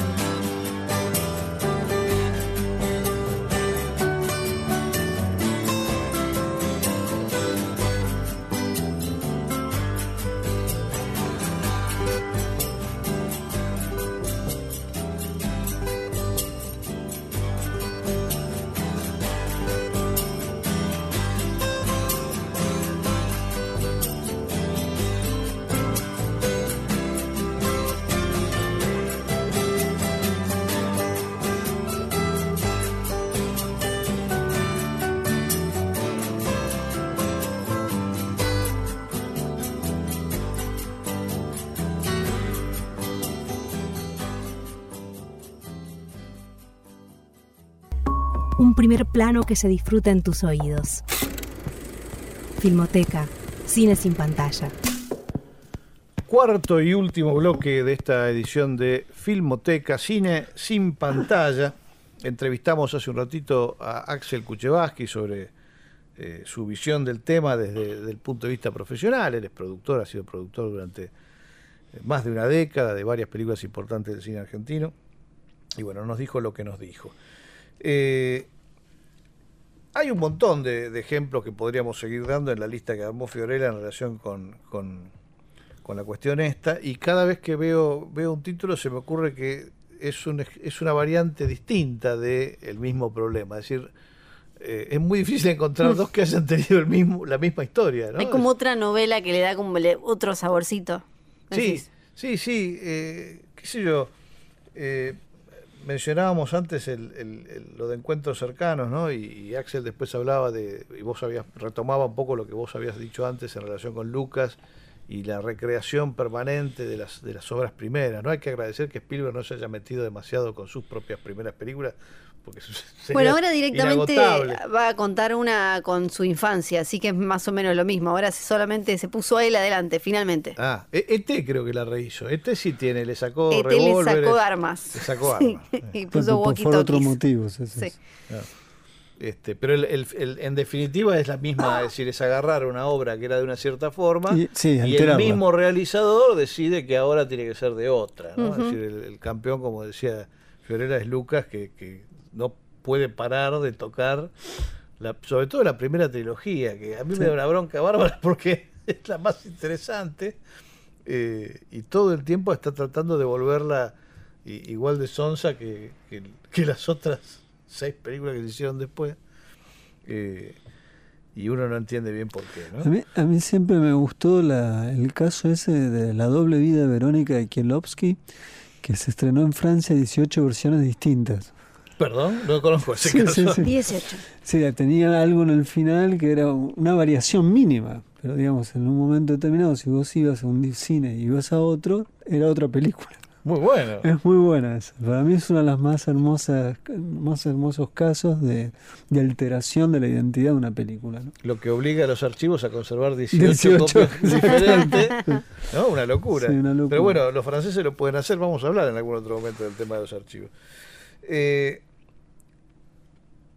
acá, bueno, eh, eh, hay, un ejemplo que, es, inminente, ¿no? Yo lo estoy esperando eh, con los dientes apretados desde que me enteré que existe, pero que tiene que ver con esta cuestión, ¿no? creo que se llamaba Michael Lindsay Hogg o Lindsay Michael Hogg, no me acuerdo, un nombre de un director británico que es el que hizo, filmó los, los, los clips de los Beatles a mediados de los 60. Ah, lo de los Jackson. Primero firmó Paperback Writer, Rain, digamos, peliculitas promocionales que hacían los Beatles para seguir en contacto con su público cuando ya habían dejado de hacer eh, presentaciones en vivo, ¿no? Y, después le encargaron que filmara todo lo que fue el proyecto Let It Be, que se terminó llamando Let It Be, que al principio era una cosa deforme, que nadie sabía en qué se iba a convertir y que consistió en horas y horas de material filmado, con ellos armando un disco haciendo lo que hacían siempre, pero armando un disco. La, gran diferencia fue que en lugar de eh, filmar eso en Abbey Road, lo fueron a filmar a Twickenham, que era un estudio de cine, para que eh, Lindsay Hogg tuviese eh, el espacio necesario para usar las cámaras y la puesta como, como lo haría un director de cine.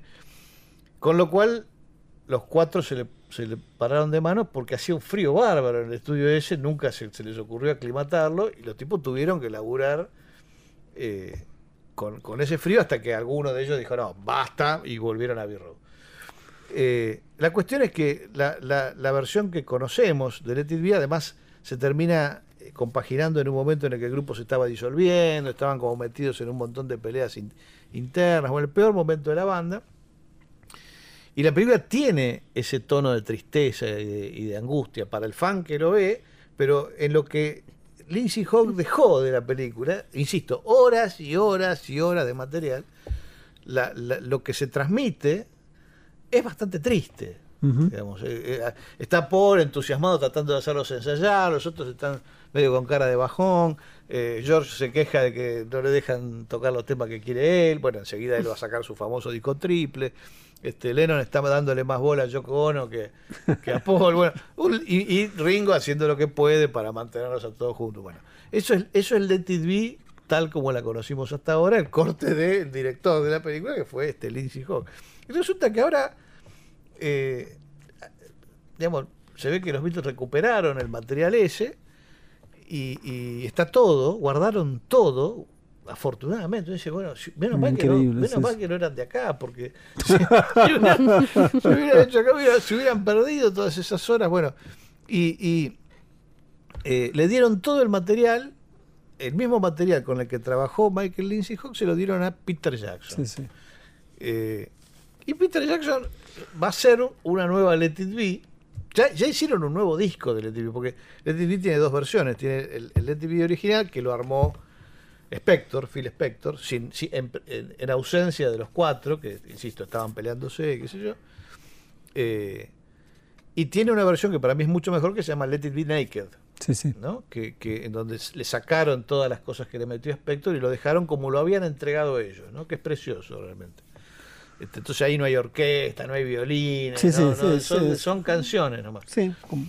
Eh, bueno, y Peter Jackson está haciendo eso con la película. Sí, apareció hace no mucho y increíble. el clip es increíble. Mandó un clip eh, eh, en donde la, uno no puede relacionar eso que conoce de la película con el clip, que es pura felicidad. Eh, si la película llega a ser así, es yo, pura felicidad. yo les aseguro que es el evento cinematográfico del, siglo. Va a ser algo fantástico. Estoy, pero digamos, muy lo, que mostró no fue hace mucho, fueron tres meses atrás. Sí, en plena pandemia. Y parece que va a estar para octubre, no sé qué, cuándo es que lo anuncian, ¿no? No sé si pudieron verlo eso y Sí, sí, sí, no, extraordinario. Yo lo vi, fue hace tres, cuatro meses. hace bastante, sí, sí. Este, y no se podía creer. Yo me acuerdo de vos tuiteando es, es un minuto y medio de felicidad pura. Búsquenlo si lo encuentran porque es fantástico y ojalá la hora y media, no sé, dos horas sean así porque es fabuloso, ¿no? Este, y entonces ahora eso no sé qué nombre tendría porque ya no es el es el corte de un nuevo director. Claro. Claro, que ya no es el original, porque el que dirigió realmente la película está totalmente fuera de, fuera de campo acá, ¿no? Es, es un material que filmó un tipo, pero que compagina otro, ¿no?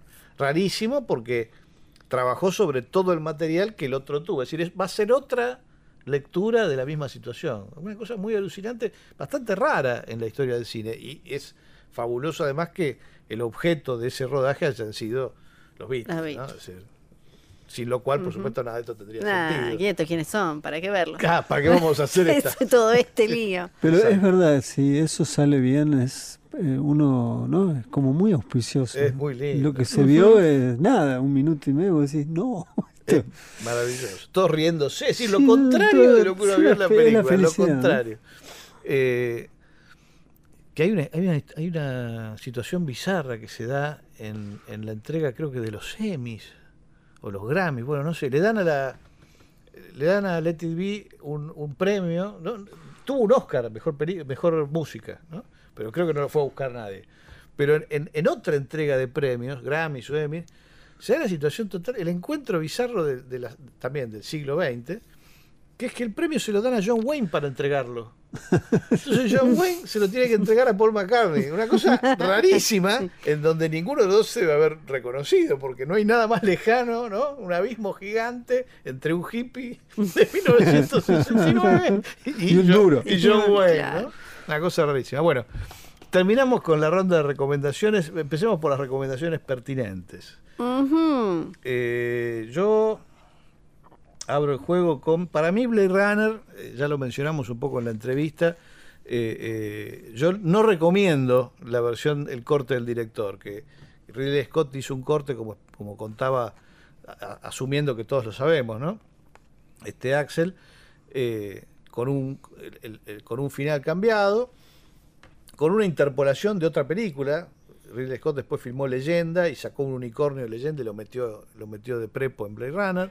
le sacó la narración en off, que era una de las cosas que hacían, que asimilaban Blade Runner al cine negro, ¿no? A lo mejor del cine negro, en fin, la hizo pelota. Entonces, el, el directo cut de Blade Runner yo no lo recomiendo para nada. Sí recomiendo que busquen la original, ¿no? Sí, hay que chequear bien porque hay más versiones después. ¿Cómo más? sí, porque, porque el DVD, el Blu-ray, el no sé qué, hay más. O sea, hay más de, hay más de Scott, hay más del estudio, hay más que de. Se estrenó. No, así que es un lío. Si quieren ver Blade Runner, tienen que revisar, pero un montón. No, no, que busquen la que se estrenó. Y listo, esa, esa. Mi recomendación eh, es de una más actual, es de 2019, Doctor Sueño que es la secuela, está basada en, el, en otro libro de Stephen King y es la secuela de El Resplandor. Eh, igual que tenga el como visto bueno de Stephen King para mí mucho no significa porque a él no le gustó la de ah, Kubrick, pero después le gustaron le gustaron unas cosas que son tremendas. Pero sí, eh, a mí me gusta mucho lo que, lo que hace su director, Mike Flanagan, eh, que es para mí uno de los directores como entre los, no sé, top 15 más interesantes de los últimos años de terror. No, top 10, voy a ser más buena. Eh, top 10. Nos dio buenas series, eh, nos dio Gerald's Game, que para mí es una adaptación que, está muy bien, una buena película de Ouija, Oculus, Hash. Y en la versión que salió en cine, que es un poco más corta, dura 152 minutos, igual eh, larga, la, la, de él dura 180 y tiene un poquito más, es un poquito más oscura y a la vez tiene un poquito más de corazón, que me parece que es lo que más le falta a la, la adaptación que llegó a cines protagonizada por Iwan McGregor, así que Doctor Sueño es la mía. Roger. En mi caso, bueno, le dije al inicio muy rápidamente, pero quiero decir dos cosas. La primera es Donnie Darko, pero la versión que se estrenó, no la que la que la que eventualmente fue el director cut, eh, que no está mal, pero creo que la, la primera es una obra maestra absoluta del cine de fin de milenio.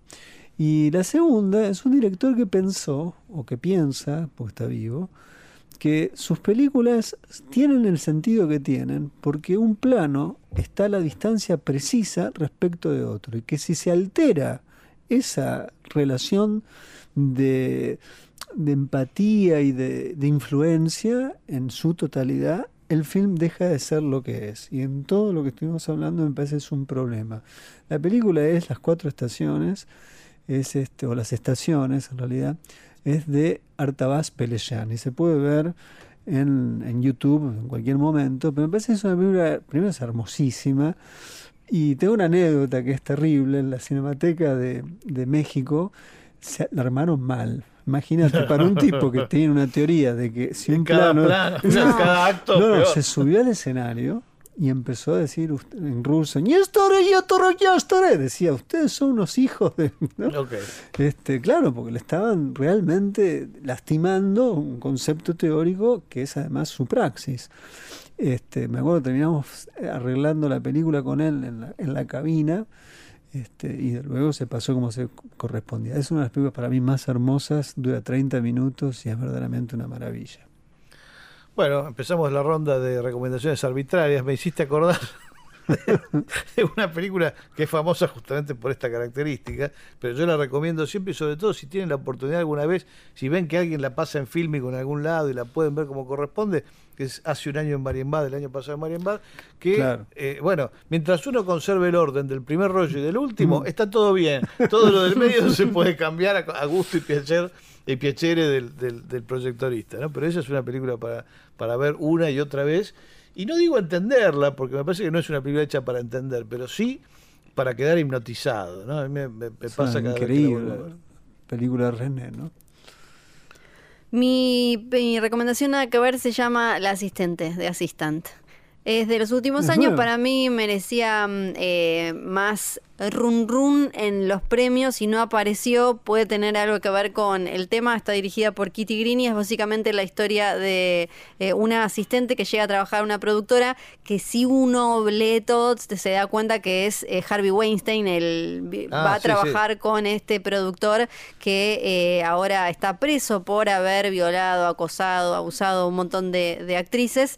Y es, es como un retrato súper despojado e intimista, la seguimos a ella durante todo un día con todas las cosas que tiene que, que, los maltratos que tiene que sufrir en ese día. Si te parece que ahí no está pasando nada, es porque no estás prestando atención, no porque no es una falla de la película. Que al igual que, como no sé, en Tiburón te mostraba un poco el tiburón y esa era la gracia, bueno, acá la gracia es que el monstruo no se ve, pero está todo el tiempo. Y eso se puede ver en, Netflix. En, eh, en, Amazon está. En Amazon, está seguro y creo que en alguna otra plataforma. Está por todos lados, pero ya que estamos.